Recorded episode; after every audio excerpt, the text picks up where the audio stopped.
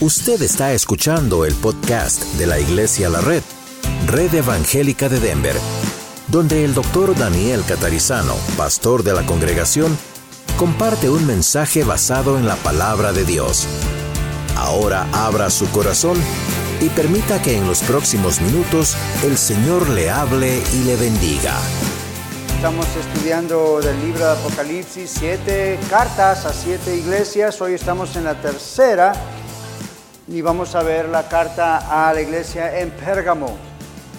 Los invito a abrir sus Biblias en el capítulo 2, como ven en la pantalla, versículos 12 al 17. Y vamos a observar, vamos a recibir la palabra de Dios. Amén. Apocalipsis capítulo 2, versículo 12. Apocalipsis, último libro de la Biblia, allí por la página mil ciento y tanto en casi todas las Biblias. Como decíamos antes, nunca hay que asustarse por el libro de Apocalipsis, ¿verdad? Una veces dice, sí, estamos predicando una serie sobre el libro de Apocalipsis y la gente dice, oh, y ya como que abre los ojos diciendo, wow, no, no es así. Pero hay cosas que tenemos que considerar que pueden asustar a algunas personas, pero no necesariamente si usted conoce el resto de la Biblia y si usted está realmente firme en su fe en Cristo Jesús. Apocalipsis capítulo 2, versículo 12, y escribe al ángel de la iglesia en Pérgamo, el que tiene la espada aguda de dos filos, dice esto, yo conozco tus obras y dónde moras, donde está el trono de Satanás pero retienes mi nombre y no has negado mi fe, ni aun en los días en que Antipas, mi testigo fiel, fue muerto entre vosotros, donde mora Satanás. Pero tengo unas pocas cosas contra ti, que tienes ahí a los que retienen la doctrina de Balaam, que, enseñaba a Balac a poner tropiezo ante los hijos de Israel, a comer de cosas sacrificadas a los ídolos y a cometer fornicación. Y también tienes a los que retienen la doctrina de los nicolaitas, las que yo aborrezco. Por tanto, arrepiéntete, pues si no, vendré a ti pronto y pelearé contra ellos con la espada de mi boca. El que tiene oído, oiga lo que el Espíritu dice a las iglesias. Al que venciere, daré a comer del maná escondido y le daré una piedrecita blanca y en la piedrecita escrito un nombre nuevo, el cual ninguno conoce sino aquel que lo recibe. Tercera carta, Señor, ayúdanos para exponer, ayúdame para exponer tu palabra y solamente tu palabra, en el nombre de Jesús. Amén. Esta es la tercera carta y es, como decimos, para los creyentes en la ciudad de Pérgamo todavía existe con otro nombre en Turquía. Esta ciudad era en su tiempo una ciudad muy hermosa, llena de mucho arte, de mucha arquitectura. Era una de las provincias más fuertes de Asia, como usted ve en el mapa.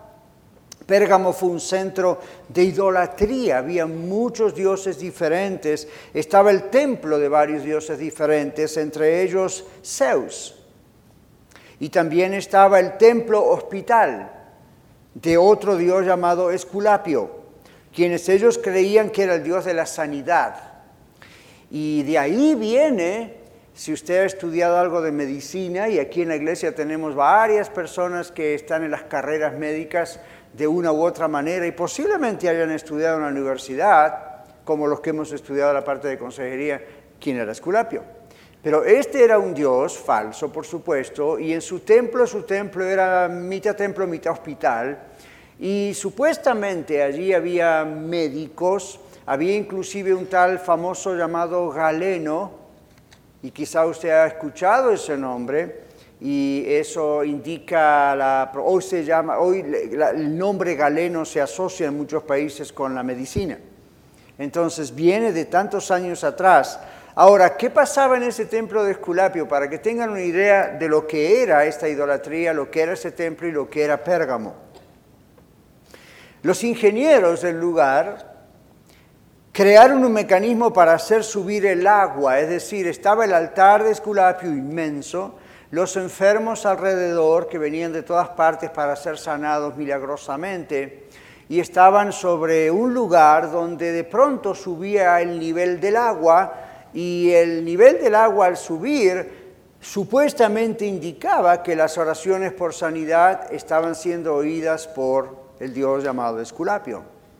Lo que los enfermos no sabían y que se descubrió en la arqueología es que había un mecanismo muy ingenioso hecho por los ingenieros para hacer elevar el agua que tenían de un tanque en ciertos momentos para hacerle creer a la gente que Esculapio estaba escuchando sus oraciones. Esto es sorprendente porque al mismo tiempo allí comenzó la psicología. Ah, la psicología no es mala, pero allí empezó la idea de trabajar no solo con el cuerpo, sino con la mente. Y la sugestión de una persona puede ser tan grande que puede llegar a sentirse bien, sentir falta de síntomas, creer que está eh, sano de su enfermedad y adorar a un Dios falso. Cuando la gente tenía que ir hasta el templo donde estaba la gran estatua de Esculapio, que era inmensa, tenían que pasar por un túnel bastante largo, que hoy en día usted lo puede ir a visitar, está descubierto el túnel, una serie de arcos, y en los túneles arriba, en los techos, había unos orificios parecidos a pequeñas ventanas, y en los sacerdotes de Esculapio, seres humanos que eran sacerdotes de ese templo falso, de esa religión falsa, se ponían ahí arriba de esos techos y mientras los enfermos caminaban por el túnel rumbo al altar de Esculapio para ser sanados, escuche esto, los sacerdotes de Esculapio escondidos ahí arriba les recitaban palabras de aseguranza o seguridad de que serían sanados. Para cuando los enfermos caminaban o los traían desde ese lugar del túnel, pasando por todo el túnel hasta el altar, ya estaban bien, ya estaban bien entrenados mentalmente, esperando que seguro que Esculapio los iba a sanar. Pero observen que era toda una trampa mental y luego inclusive con lo del agua, una trampa material. Ahora, esto ocurría y no, no es una interpretación de alguien ni es una ocurrencia de que tal vez es eso. Está comprobado que eso era así. Y hoy en día hay ciertas ruinas. Y es curioso que entre las ruinas de estas siete ciudades que usted ve en el mapa, una de las mejores conservadas es Pérgamo y el templo de Esculapio. Un templo hecho de mármol maravilloso en cuanto a la parte arquitectónica. Pero qué interesante para mí, por lo menos, yo creo que para usted también, es que justamente estas trampas están a la vista hoy. Bueno, eso era Pérgamo en parte. Pero Dios envía un mensaje a esta iglesia en Pérgamo y básicamente el mensaje es este, no se comprometan, no negocien con el mundo, no bajen el estándar de vida que yo como Dios les he ordenado. La iglesia estaba en una ciudad donde había tanta idolatría y la presión de la familia que era idólatra o de los amigos del trabajo o de otros asociados o gente del barrio que eran tan idolatras, la presión era muy fuerte. Entonces es complicado vivir en un país o en una ciudad, en este caso bastante pequeña, por cierto, donde todo lo que nos rodea es idolatría y es presión. Y ustedes pueden imaginarse las conversaciones, las pláticas. ¿Cómo no ha sido adorar al templo de Esculapio? ¿No ha sido adorar a Zeus? ¿No ha sido adorar a nuestro gobernador? Oh, el gobernador, no nos olvidemos. En aquellos años y particularmente en Pérgamo, la adoración al gobernador, quien se autodenominaba Dios, era más grande que en las otras ciudades que hemos estudiado como Éfeso y Esmirna, en las que vamos a estudiar. Dios llama a la ciudad de Pérgamo el trono de Satanás. Algunos dicen que tenía que ver con cuando uno venía navegando rumbo al puerto, veía la ciudad en una colina y tenía la impresión de un trono. Otros dicen, bueno, Esculapio estaba en su templo de mármol sentado en un enorme trono. Otros dicen, a lo mejor tenía que ver con el trono a Zeus o Zeus, que ¿saben lo que ocurrió con eso? Usted puede ir al país de Alemania hoy en día y escuche esto, la gente fue a Pérgamo y sacó piedra por piedra del templo de Zeus y lo reconstruyó con las mismas piedras en una ciudad de Alemania. Y es increíble, es bellísimo como pieza arquitectónica, pero es increíble, es grande y tiene la forma de un trono, todo el templo. Bueno, no sabemos si por uno, otro o el otro, pero Dios, Jesús llama a Pérgamo el trono de Satanás. Y dice, iglesia de Pérgamo, yo reconozco, yo sé que ustedes están viviendo en medio de esas situaciones, en medio de esas circunstancias, donde está el trono de Satanás, donde ha habido la tría, inmoralidad y todo tipo de cosas, todo vale. Algunos comentaristas bíblicos dicen que Pérgamo de alguna manera era nuestro Las Vegas, en muchos aspectos, mezclado con el sincretismo, es decir, la mezcla de religiones y todo vale. Entonces, esto es para que comprendamos el ambiente de la iglesia a quien Dios Jesús dirige este mensaje. Ahora, el mensaje no es algo escrito por Juan, el mensaje es directamente de Jesucristo.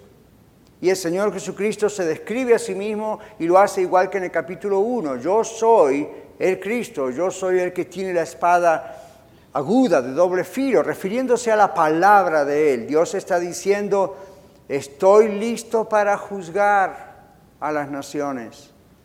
Algunos en la iglesia de Pérgamo, dice la Biblia, permanecían bastante firmes. No negaban al Señor Jesucristo en ningún aspecto. Inclusive durante la persecución de un personaje que no sabemos realmente quién es. La Biblia lo menciona, el Señor Jesús lo llama Antipas. La tradición, cuidado, eso es una parte de especulación, pero la tradición y sí algunos documentos históricos de un tal Ireneo, ¿se acuerdan que se los mencioné en la carta de Éfeso? Ireneo, ah, Ireneo, Hipólito, eran personas miembros de la iglesia primitiva que habían estado con los apóstoles, que habían posiblemente estado en Pentecostés o no, pero habían visto todo el primer tiempo de la iglesia primitiva. Aquí estamos posiblemente 80, 90 años después de Cristo, pero esta gente escribió cosas que, como yo les comenté en la carta de Éfeso, vivieron como si alguno de ustedes de pronto ahora escribiese cosas, hiciera un diario, un jornal de lo que pasa en la Iglesia de la Red. Entonces, esos documentos existen y esos documentos nos dicen que Antipas era una persona que era miembro de la iglesia en Pérgamo y que parece que era uno de los médicos del templo, de este templo, de este ah, Dios falso, que se convirtió este hombre médico a Cristo y entonces cuando trataba a sus enfermos empezaba a predicarles de Cristo. Parece que lo descubrieron y lo pusieron en una tremenda olla de cobre, lo encerraron, le encendieron fuego hasta que la olla ardía y así murió. Bajo esas circunstancias el Señor Jesús, y eso es realmente lo que la historia dice, parece que sí, el Señor Jesús dice, ustedes nunca me negaron, un grupo de ustedes nunca me negó, se mantuvo firme en la fe, aún habiendo visto eso. Es como si hoy en día alguien entrara aquí y me apuntara a mí con un rifle y me matara, ¿y cuál sería su reacción? Entonces, si de repente Dios después escribiese una carta o a través de un profeta, un pastor o alguien dijese, iglesia a la red, yo los respeto mucho, muchas gracias, o cualquiera dijera, oh Dios, realmente dijese, ustedes han guardado su fe, no me han negado, aun cuando vieron a su pastor morir a balazos delante de ustedes. Y otros salían escapando, corriendo y por la vida y adiós. Pero aquí la iglesia de Pérgamo fue muy fiel. Hace muchos años atrás yo estuve en un país, no lo voy a nombrar porque algunos de ustedes son de ese país, pero estuve en ese país y era una época de revolución una época de guerrilla. Cuando yo fui fue porque justamente ya había pasado la guerrilla, me dieron la visa para poder ir a predicar. Y me contaron esta historia. Unos guerrilleros entraron a una iglesia, estaban reunidas la iglesia como nosotros hoy, y de pronto entraron esos guerrilleros, era una iglesia pequeñita, y los guerrilleros dijeron, aquellos de ustedes que no nieguen a Jesucristo, los vamos a matar ya mismo. Y aquellos que nieguen a Jesucristo los vamos a dejar en vida. Entonces separaron los grupos y dijeron, a ver, pónganse pie los que confiesan a Jesucristo, pónganse al frente.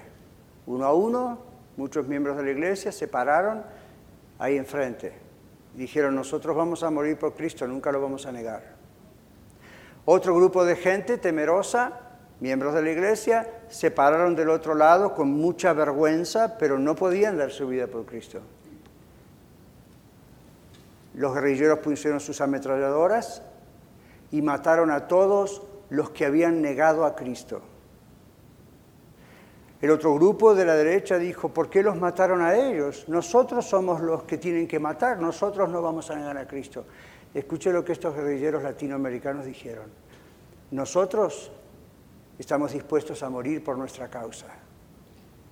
Ustedes están dispuestos a morir por la suya. Estos cobardes de palabra dice que aman a Dios, no los necesitamos en este mundo. Yo escuché eso y dije, yo podría haber venido a esta iglesia o a este lugar hace días atrás. La iglesia en Pérgamo estaba en esa circunstancia, diferente históricamente, pero era la circunstancia de ponerlos a prueba. Antipas estaba allí, lo mataron, la gente lo supo, tal vez lo vieron, fue un escándalo, fue un evento de la ciudad. Y Señor dice, ustedes, muchos de ustedes guardaron la fe, no me negaron. Ahora, claro, dice, hay una cosa que tengo en contra de ustedes. Y el Señor dice, ustedes retienen en la iglesia, ¿se dan cuenta? Retienen, permiten en la iglesia a ciertos falsos maestros que enseñan la doctrina de los nicolaitas y que enseñan la doctrina de Balaam y explica algo rápido que los judíos en ese momento sabían porque tenían el Antiguo Testamento como lo tenemos usted y yo. Entonces, aun cuando algunos permanecían firmes sin negar al Señor, otros tenían falsas doctrinas y los nicolaitas y la doctrina de Balaam. Ahora, estos fueron dos grupos históricos diferentes. Hablamos de los nicolaitas en cuando hablamos de la carta de Éfeso un poquito, vamos a aclarar algunas cosas más hoy, como les prometí hace dos o tres domingos atrás. Los nicolaitas y la doctrina de Balaam, ¿por qué los pone juntos el Señor? Bueno, porque son dos grupos históricos diferentes que se movieron en diferentes tiempos de la historia, pero muchos intérpretes de la Biblia están de acuerdo en reconocer que el compromiso que tanto los nicolaitas como, como Balaam en el Antiguo Testamento, la negociación que hicieron con el mundo fue la misma. Entonces, ah, según los escritos de los líderes de la iglesia, como Ireneo y otros, ellos dicen que los nicolaitas surgieron posiblemente de Nicolás. Nicolás fue uno de los diáconos en la iglesia que luego apostató y empezó a enseñar, según la historia, dicen, básicamente una doctrina de compromiso, lo que implica que la separación total entre el cristianismo y el paganismo, la inmoralidad sexual, los vicios, para él no era esencial. Parece que Nicolás no tuvo problemas con mezclar varios sistemas de creencias en lo que se llama el sincretismo.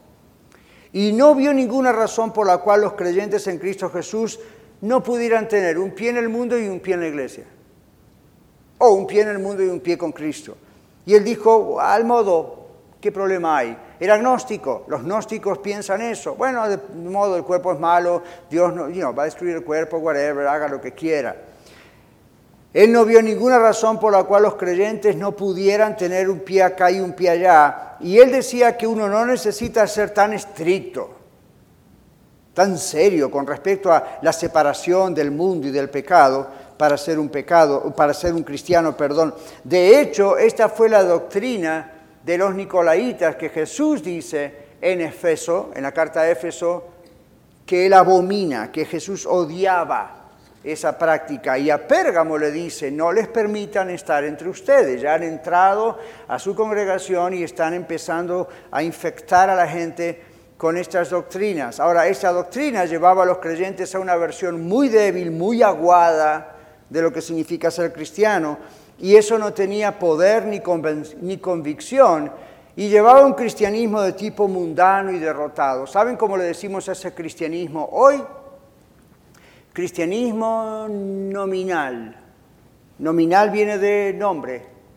Es un cristianismo de tipo cultural. Mi papá era cristiano, yo soy cristiano. Mi papá era católico, yo soy católico. Mi papá era mormón, yo soy mormón. No entiendo ni de qué se trata, pero es cuestión de familia. Entonces eso es ser un creyente nominal. Dios le ha dado a usted un cerebro. Dios le ha dado a usted un espíritu, Dios le ha dado a usted un alma. Dios quiere que usted tome decisiones. Y yo también. Entonces, amigos, hermanos, la religión no se transfiere por familia. La religión no se hereda, la relación con Dios no se hereda, no se transfiere. Hoy cuando tomamos la cena del Señor, por eso dijimos, no mande a la mesa a los niños que no saben ni de qué se trata, porque usted dice acá en nuestro hogar somos todos cristianos. Usted es cristiano. Vamos a ver sus hijos. Y usted puede decir, bueno, es un hogar cristiano. Ore por sus hijos para que ellos tomen una decisión por Cristo y que sea sincera. Pero no crea que en el paquete entramos todos. Cada uno dará a Dios que razón de sí, dice la Biblia, ¿verdad? Ahora, el sincretismo. Usted sabe que el sincretismo entró en nuestra hermosa Latinoamérica después de Cristóbal Colón. ¿Sabían eso, verdad? Historia básica.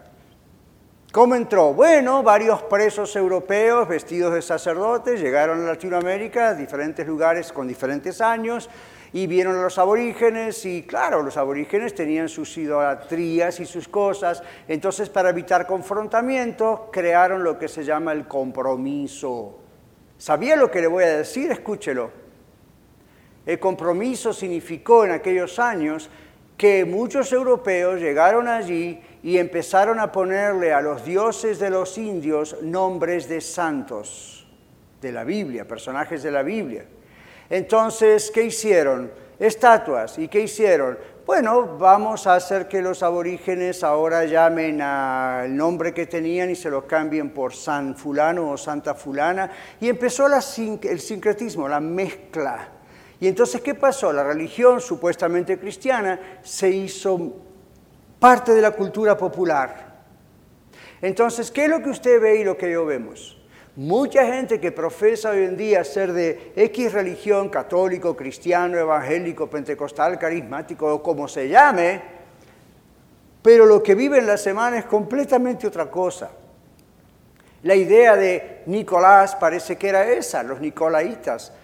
Gran parte de ese sincretismo era eso. Mire, no se haga problema. Acuéstese con quien quiera, sea usted casado soltero, envenénese siquiera, métase alcohol en el cuerpo hasta no poder ya ni mirar, haga lo que quiera. Pero cuando hay reunión, vaya al templo de fulano, de Zeus o del otro, o vaya al templo, no, vaya al hogar donde se reúnen los cristianos, tome la Santa Cena, eh, y no, bautícese, whatever, todo vale, no problem. Dios dice, yo aborrezco, yo abomino eso no deben permitirlo en la iglesia. La otra parte es la comparación con Balaam. Muchos de ustedes conocen, como yo, la historia de Balaam. Un profeta que fue de parte del rey de Moab, el rey le pagó. ¿Se acuerdan de Timoteo? Raíz de todos los males es el amor al dinero. Le dio una buena suma de dinero para que maldijese al pueblo de Israel. Usted lo puede encontrar en la carta de números. Porque claro, ¿qué pasaba? El pueblo de Moab se enfrentaba con el pueblo de Israel y el pueblo de Moab tuvo miedo a los judíos, al pueblo de Israel. Entonces dijo el rey de Moab, lo que voy a hacer es pagarle a uno de esos profetas de Israel para que maldiga a Israel. Entonces cuando vamos a guerra con ellos, ellos pierden, nosotros ganamos. Balaam se compromete, ven, negocia con el mundo y acepta la oferta, acepta el dinero va y quiere maldecir a los israelitas y se da cuenta que no puede. Entonces el rey se enoja y dice, ¿cómo? Yo te pagué para que maldijeses al pueblo de Israel. Entonces, entonces ¿qué hace Balaam? Dice, mira, yo no puedo maldecir al pueblo de Israel porque es el pueblo de Dios. ¿Se dan cuenta la mezcla en su mente? Por un lado aceptaba la mordida, pero por otro lado dijo, este es el pueblo de Dios. O sea que en su mente había convicción de pecado veía la trampa y veía lo que estaba por hacer el incorrecto. Entonces, ¿qué hizo? Tengo una idea, rey de Moab. En tu barrio, en tu ciudad, tú tienes muchas mujeres prostitutas. Suéltalas, déjalas que anden por ahí con los israelitas. Hay muchos hombres que andan en el desierto hace muchos años. Entonces déjalas que se mezclen con los israelitas. Entonces lo hicieron. ¿Y qué dijo Balaam, en otras palabras? Ya que yo no puedo maldecir a los israelitas, para que Dios los destruya, porque son el pueblo de Dios, Dios no los va a destruir así. Hagamos esto y el pueblo se va a autodestruir solo.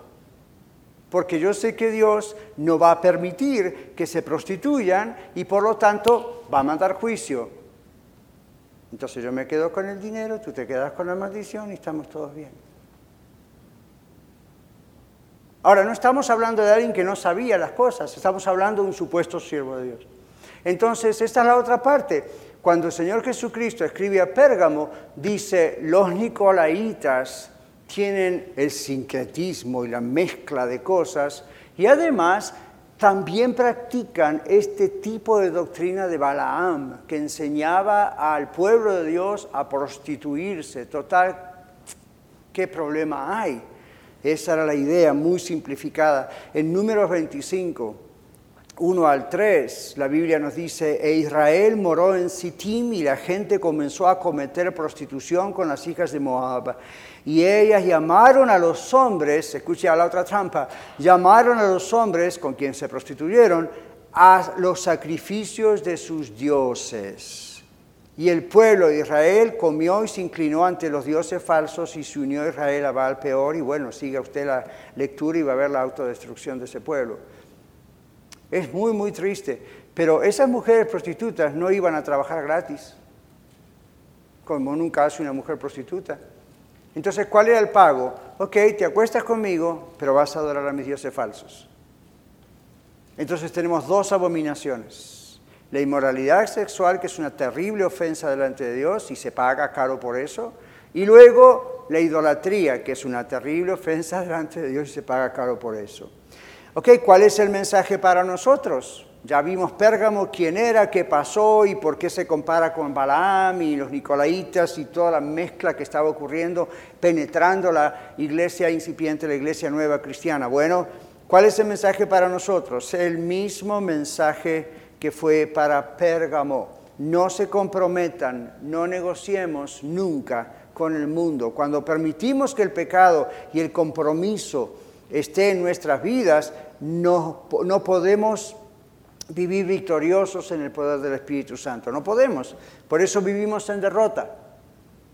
Dios nos dice, no contristéis al Espíritu Santo de Dios con el cual fueron sellados para el día de la redención. Efesios 5:30. Así que mi hermano, mi hermana, Usted y yo podemos llegar a hacer cosas hasta muy exóticas en alabanza y la adoración. Podemos predicar mejor que nadie, podemos enseñar mejor que nadie, podemos tener un ministerio de consejería súper profesional y bíblico, podemos tener radio, televisión, libros, podemos ser reconocidos mundialmente, pero si no estamos haciendo las cosas como corresponde y nos comprometemos con el mundo, hay de nosotros. El mensaje es el mismo para nosotros. No contristan el Espíritu Santo de Dios, el cual está en ustedes, con el cual fueron sellados para el día de la redención. Voy a nombrarles rápidamente varias formas de compromiso actuales, porque uno mira este texto, en verdad, y uno dice, bueno, Señor, ¿qué le voy a decir a tu iglesia en la red, acá y en el norte? A mí, nosotros no tenemos un templo de Zeus. ¿Usted conoce algún templo de Zeus en Denver alrededores? Yo no conozco. Nosotros no tenemos un templo hospital así pagano. Tenemos otras cosas muy feas también, pero uno dice, hmm, ¿cómo se aplica esto a nosotros? Entonces uno dice, bueno, ya que el Señor nos dice que no debemos negociar o comprometernos, se comprende esa palabra, ¿verdad? Tal vez si no la cambio, pero esa es la idea. Ya que no debemos mezclarlos y negociar y comprometer con el mundo, ¿Cuáles son las formas de compromiso en nuestra época? Vamos a ver rápidamente algunas. Una de ellas, aceptar las enseñanzas de gente famosa e influyente que dice que debemos ser tolerantes con los demás, aceptando la inmoralidad sexual como algo normal e inevitable. Pero la inmoralidad en la Biblia no es solamente inmoralidad sexual, es sexo antes del matrimonio, la Biblia lo llama fornicación, es adulterio, sexo aún estando casado con otra persona, ¿verdad? Es vicios, es engaño, es robo, es rencor, es falso testimonio contra otras personas, es chisme, es doctrinas de demonios, dice la Biblia. Esa es una forma de compromiso, si lo hacemos. La otra es el aceptar las enseñanzas de los falsos maestros, aún dentro del contexto que llamamos el cristianismo, que dice que Jesús no era Dios, sino un hombre sobre quien entró Dios en el bautismo de Jesús hasta la cruz de Jesús, pero él no era Dios. Usted dice, bueno, es un problema teológico. No, no, no, eso cambia la manera en que usted y yo vivimos. Eso no es simplemente una cuestión teológica. Lo que usted cree determina sus actitudes y sus decisiones. Toda la doctrina es cambiada si yo no creo que Jesucristo es Dios. Pero también otra forma de compromiso es el aceptar las enseñanzas de aquellos que predican que a Dios no le importan los detalles, pastor, de cómo vivimos en nuestra vida. Lo que a Él importa es que obedezcamos las dos ordenanzas del Señor, el bautismo y la cena del Señor, y que cumplamos con ritos inventados por ciertas tradiciones religiosas. Yo escucho eso, a mí, estoy en la radio. Uno escucha constantemente ideas y cosas extrañas de gente que dice, mira, bautícese para que sea salvo y tome la cena para que mantenga la salvación. Después haga lo que haga en la semana, no importa, usted cumplió esas dos órdenes. Olvídese, se va a ir al cielo bautizado o se va a ir al infierno bautizado. ¿Se da cuenta por qué el bautismo no salva, sino el que salva es Cristo? Un rito no le va a salvar. La Santa Cena, la Cena del Señor no le va a salvar. Recuerde lo que dijo el Señor Jesús en Mateo 7:21. No todo el que me dice Señor, Señor entrará en el reino de los cielos, sino el que me obedece. El que hace la voluntad de mi Padre que está en los cielos. En aquel día muchos me dirán, dice el Señor Jesús, Señor, en tu nombre echamos fuera demonios. Señor, en tu nombre hablamos nuevas lenguas. Señor, en tu nombre hicimos esto, esto. Y fíjese que están mencionando cosas que están en la Biblia, no están inventándolo. Y el Señor les dice, váyanse de acá, apártense de mí. Yo nunca los conocí. Y usted dice, ¿cómo? ¿Y todo esto qué fue? Cosas que alguien puede hacer, pero el corazón no estaba allí. Y no digo las emociones, estoy diciendo, estaban negociando, viviendo con un pie acá, con el otro acá, y en los dos cada vez perfeccionándose mejor. Entonces aquí dice, aceptar enseñanzas de ese tipo son los compromisos que uno hace con el mundo. Aquí va otra, el aceptar las enseñanzas que dicen que solo es importante canalizar nuestro espíritu con las ondas del espíritu y elevarnos espiritualmente, pues Dios captará nuestra buena intención y eso resultará en un buen karma. Eso es hinduismo, ¿sabían ustedes? Toda la práctica de yoga y el karma y todo lo eso está en la religión hinduista y parte del sincretismo es mezclar el hinduismo con el cristianismo y ponerles textos bíblicos. Hace no mucho tiempo atrás escuché de una pastora en cierto lugar que le enseñó a una muchacha a hacer yoga cristiana. dije yo, esa no la sabía, todos los días aprendemos algo nuevo. Entonces, ¿qué hace? Mezcla el hinduismo, mezcla el budismo, el famoso karma. Y le pone textos bíblicos y dice, no, es lo mismo, nada más que la Biblia lo dice de otra manera. Olvides, es una abominación delante de Dios. Pero los falsos maestros nicolaitas y baramitas de aquella época tenían ese tipo de prácticas. Hoy en día nada ha cambiado. El aceptar las enseñanzas, esta es otra forma de compromiso en nuestra época. El aceptar las enseñanzas de aquellos que cambiaron el sacerdocio de todo creyente por el sacerdocio de unos pocos, quienes se atribuyen autoridad aún por sobre la Biblia. Parece que los nicolaitas andaban por ese lado. Yo les conté algo cuando hablamos de la carta de Éfeso. ¿Qué hacían ellos? Aparte del sincretismo, de la mezcla religiosa, de todo vale, no hay problemas, la inmoralidad, no sé si Jesús es Dios o no. Aparte de toda esa abominación, encima le habían agregado esta. Nosotros somos los más inteligentes, nosotros somos los meros meros, nosotros somos los únicos ungidos y aquí nosotros mandamos, ¿ok? Y entonces empezó la estructura que se llama piramidal. Usted sabe lo que es una pirámide, ¿verdad? Como las pirámides de Egipto, un triángulo. Entonces, acá arriba está el mero mero, y no es Dios. Y luego de él hay este y este y este. Y luego este y este y este. Y luego este y este y este. Todos nos mandan, todos son grandes autoridades, todos son tocados por Dios. Y acá abajo estamos nosotros, los pobres creyentes, que tenemos que obedecer a todo lo que los grandes cabezones dicen arriba nuestro. Y eso viene de los nicolaitas más de dos mil años atrás. Viene esa estructura donde ellos decían, ustedes van a hacer lo que nosotros les decimos. Y los creyentes débiles que no conocían la palabra de Dios y que no tenían una relación diaria con Cristo decían, yes sir, yes sir, yes sir, sí señor. Ah, ah, ah", sin pensar por sí mismos. La Biblia quiere que usted piense por sí mismo.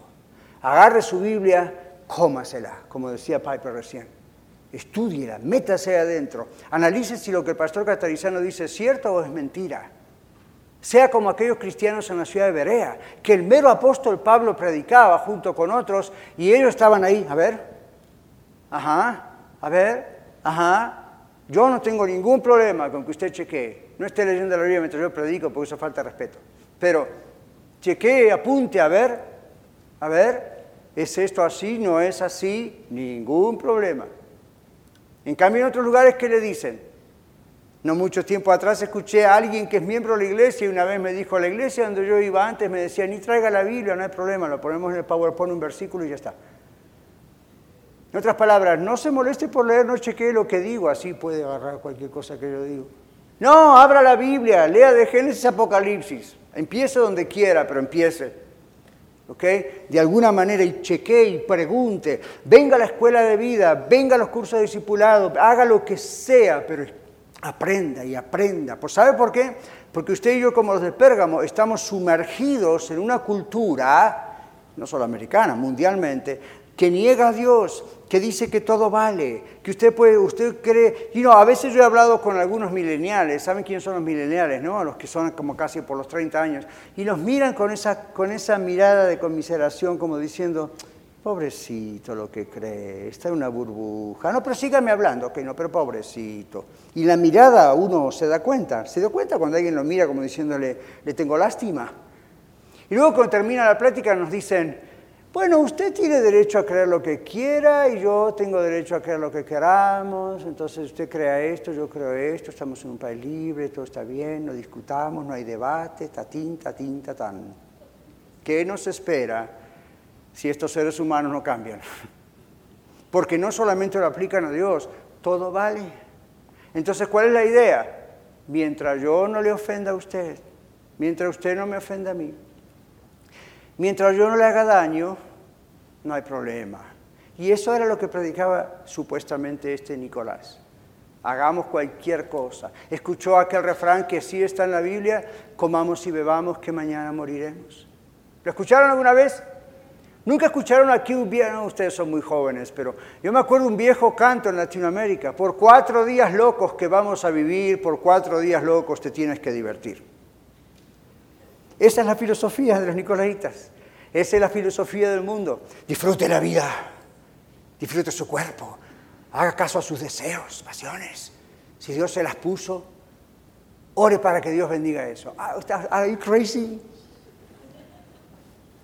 El aceptar las enseñanzas de aquellos que cambiaron el sacerdocio, la autoridad, y la gente dice, oh, si lo dice fulano que es famoso, el diablo también es famoso. El caer en la trampa del exceso de entretenimiento y la distracción, no tomando en serio al Señor o la obra del Señor, la iglesia del Señor, lo que el Señor está haciendo en su vida, esas son formas de compromiso con el mundo. Bueno, pero gracias a Dios, cada carta del Apocalipsis, estas siete, termina con una promesa, básicamente cada carta.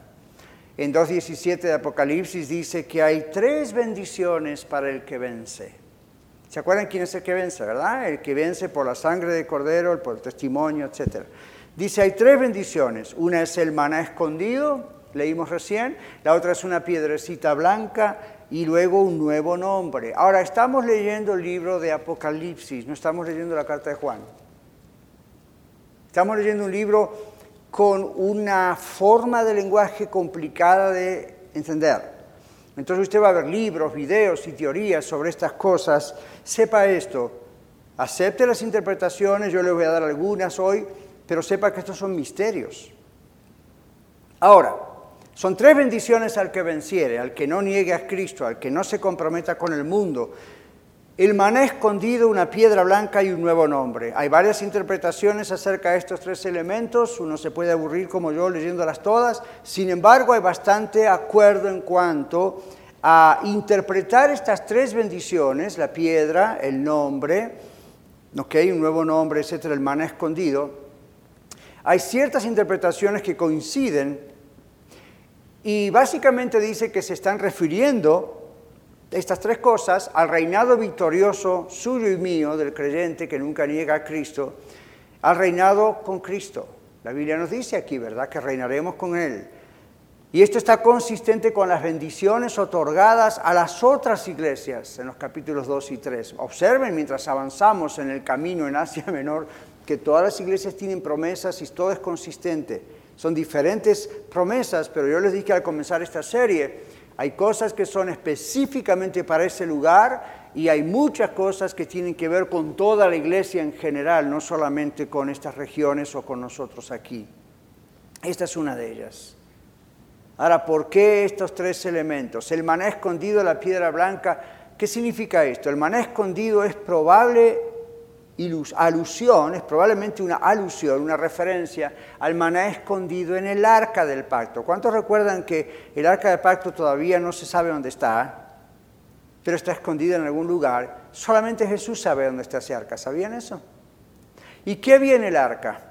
La vara de Aarón que reverdeció, las tablas de los diez mandamientos y una copa con maná. ¿Qué era el maná? El alimento milagroso, extraño, que recibieron los israelitas en su periodo por el desierto. La palabra maná, traducida en español, venida del hebreo, significa, ¿qué es esto? Y si ustedes recuerdan el relato, ellos no podían guardar maná para mañana. No podían hacer como nosotros, ¿verdad? Ellos tenían que depender diariamente del Señor. Si lo guardaban, se pudría. No había forma. Pero Dios ordenó que tomasen un poco del maná y lo pusiesen dentro del arca del pacto, que en ese momento representaba la presencia de Dios. Y ahí supuestamente sigue ese maná. Ahora, observen esto, los egipcios nunca pudieron entender o comprender cómo se alimentaron estos judíos todos esos años en el desierto. A mí, ¿cómo hicieron? Vaya usted aquí al desierto en Arizona y trate de no tener agua, ni pan, ni nada para comer. Mm, en tres días se muere, más o menos. 40 años. Entonces, el maná es algo escondido, no solo porque está en un arca, que supuestamente será revelada cuando venga el Señor, sino que es algo escondido al entendimiento del mundo. Hoy en día el mundo no comprende la provisión que Dios le da a usted y a mí como creyentes en Cristo Jesús. Nunca le dijeron a usted, Usted está loco, usted está loca. ¿Qué es eso de diezmar y ofrendar? Usted está haciendo rico al pastor o usted está haciendo, y no, ¿qué está haciendo? Manteniendo la religión institucionalizada, le están sacando su dinero. Y usted dice, no, y el Señor me bendice todo el tiempo. La gente no entiende eso, es como hablarle a una persona demente, es como hablarle a una persona que, y no decirle a un ciego, ¿le gusta este color? Recuerde que la Biblia dice que las cosas espirituales, las cosas divinas del Señor, solamente la pueden comprender quién? Los seres espirituales. ¿Quiénes son? Nosotros, los que con, espiritualmente comprendemos las cosas del Espíritu. ¿Ve? En cambio dice, el hombre natural no entiende las cosas del Espíritu porque para él o para ella son locura. Yo llegaría a casa esta tarde o cuando llegue, en la madrugada o whatever hoy, y pondría una lista. Gente natural que conozco, no creyentes. Entonces con ellos no voy a hablar teología, no voy a hablar doctrina, no me voy a tratar de romper la cabeza explicándoles misterios de Dios. ¿Por qué? Porque eso lo podemos hablar entre usted y yo. ¿Por qué? Porque nosotros tenemos la experiencia de la salvación, nosotros tenemos el Espíritu Santo, nosotros hablemos la Biblia y Dios nos dice, yo les proveo aunque no haya un centavo y usted dice, ya, seguro, ya lo comprobé muchas veces, Señor, tú tienes tus maneras, tú eres dueño del cielo, de la tierra, I don't care, yo confío en ti. Vaya a decírselo a un pariente inconverso. Lo va a mandar al hospital psiquiátrico le va a decir con que su pastor es consejero profesional, haga un appointment, por favor, porque uh Y usted va a decir, ah, yo uh el pastor es el más yuhu de todos nosotros. Pero ve, esa es la historia, historia tras historia del maná, la provisión de Dios. ¿Ven? La otra cosa es la piedra blanca. Podría ser una referencia a piedras utilizadas en aquella época para, para poder entrar a los eventos en la antigüedad. Es lo que diríamos hoy un ticket un boleto, especialmente en una ocasión especial. Se sabe que ellos cuando entraban en un estadio en un templo, inclusive idólatra, y había un evento especial, se les daba una piedrita. No era blanca, era negra. ¿Qué tal? En cambio, el Señor parece que usara eso, según algunos intérpretes, y dicen, el que venciere yo le daré una piedrita blanca. Otros piensan que puede ser alguna de las piedras que el sacerdote llevaba en su pectoral, recuerdan con las doce tribus de Israel, tenían el nombre de las tribus, puede ser. El significado exacto de la piedrita blanca nadie lo sabe, quizá con toda seguridad, y son esos misterios que van a ser descubiertos cuando estemos cara a cara con Dios. Y usted y yo vamos a decir, ah, eso era la piedrita blanca. Y me van a mirar a mí, ¿se acuerda, pastor, cuando nos predicó la piedrita blanca? Usted estaba equivocado. Esta es la piedrita blanca. ¿Verdad? O esto significa, oh, ya, yeah, pastor, ok. Nadie sabe, así que no podemos ser absolutistas en eso. La piedrita blanca, déjeme escribir un libro sobre la piedrecita blanca.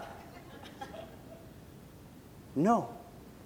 Entonces ahí en Éxodo 28, 1, habla de las piedras en el pecho o en el pectoral del sacerdote. Podría ser. La mejor teoría, aparentemente, sobre el significado de la piedrita blanca probablemente tenga que ver con la antigua costumbre romana de otorgar piedritas blancas a los vencedores en los juegos deportivos. Entonces, un ganador recibía una piedrita blanca. Escuche esto, escuche esto. Usted jugaba en los Juegos Olímpicos, usted ganaba una batalla, entonces entraba a la ciudad, entraba al templo, no al templo cristiano, ¿verdad? Le daban una piedrita, no blanca, y en la piedra estaba escrito su nombre. Como hoy en día le dan una copa con su nombre. Una vez nosotros, por pura misericordia de Dios, nos dieron un premio en la Asociación de, Broadcasters aquí como el mejor programa del año. Entonces yo tengo ahí el cuadrito, ¿verdad? Como el mejor programa, Radio Luz, y no Viva Mejor. Entonces eso es como, ok, tiene el nombre. Ahora, en este caso era los ah, deportistas, los luchadores, se les daba la piedrita blanca porque se hacía un banquete en honor de ellos para celebrar el premio, para celebrar, mejor dicho, lo que habían ganado la batalla. Entonces, parece que el Señor Jesús tomó eso que la gente conocía, el Señor hace muchas veces eso, tomar cosas que uno conoce, costumbres, y la aplicó a decir al que venciere va a entrar a los cielos y va a tener el ticket seguro y su nombre va a estar escrito y más adelante dice el nombre mío va a estar escrito en las frentes de ellos y en las manos de ellos y va a una piedrita y va... ¿Qué quiere decir el Señor? Literalmente va... ¿qué va? Si usted se muere mañana y pasado mañana viene el Señor Jesús y, y no, viene el Señor Jesús, llega el juicio final y vienen los premios, usted no le va a decir, Señor, mi piedrecita, Señor, ¿dónde está? A mí, el mensaje aquí no es la piedrita. ¿De acuerdo? ¿Quién importa a uno la piedrita si tenemos a Cristo enfrente? O sea, la piedrita es buena, pero la idea es, esto verifica, asegura la entrada, no la piedrita, Cristo, pero esto es tomado de algo que ellos conocían. Quizás es como si el Señor le dijeran, ¿vieron cuando la gente lucha y es ah, buen deportista y buen artista y le dan esta piedrita para que pueda entrar al banquete en su honor. Yo tengo un banquete mucho mejor para ustedes. Se llama la Cena de las Bodas del Cordero. Y el nombre de ustedes ya está escrito en el libro de la vida. Piedrita, hmm, esperen lo que ustedes van a ver cuando lleguen conmigo.